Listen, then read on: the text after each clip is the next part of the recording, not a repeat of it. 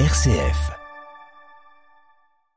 Comme chaque jeudi, on retrouve Raphaël Delacroix pour sa carte blanche. Bonjour Raphaël. Bonjour David. Et c'est bien sûr sur l'interview du président Macron dans le Parisien que vous souhaitez revenir avec ses désormais fameux propos, je cite, Eh bien là, les non-vaccinés, j'ai très envie de les emmerder, et donc on va continuer de le faire jusqu'au bout.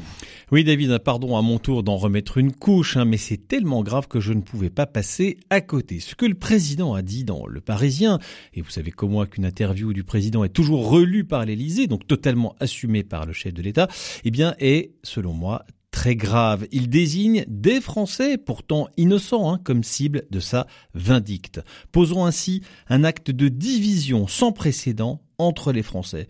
Il s'agit donc pas ici euh, d'emmerder les violeurs ou les voleurs, les fraudeurs ou les trafiquants de drogue, l'établissement des zones de non-droit en France, des assassins ou des criminels. Non, l'ennemi numéro un à abattre, c'est le non-vacciné.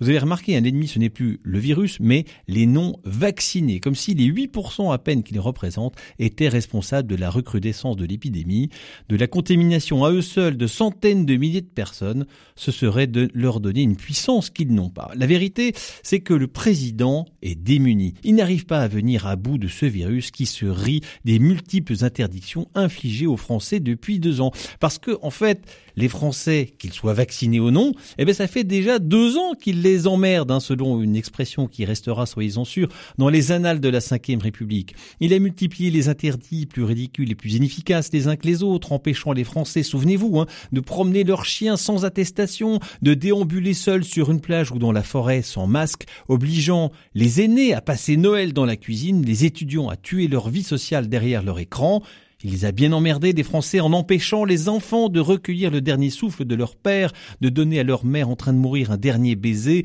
en privant les malades de l'affection dont ils ont besoin, les laissant crever dans la solitude. Il les a privés de messes, de boîtes de nuit, de travail, de revenus, de restaurants, de cinéma, de concerts, de musées. Il les prive à présent de manger dans un train ou de boire une bière debout.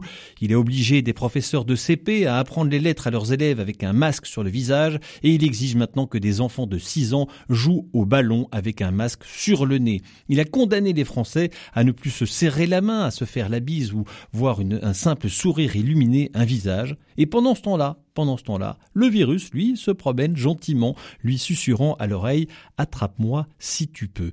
Et donc le plan maintenant, eh bien, c'est haro sur les non-vaccinés, comme pour trouver un bouc émissaire d'une bataille que Jupiter n'arrive pas à gagner. Humilié par cette défaite, il refuse d'admettre que le vaccin montre de plus en plus ses limites, limites dans la transmission du virus, limites dans la durée de son efficacité, limites même contre certaines formes graves.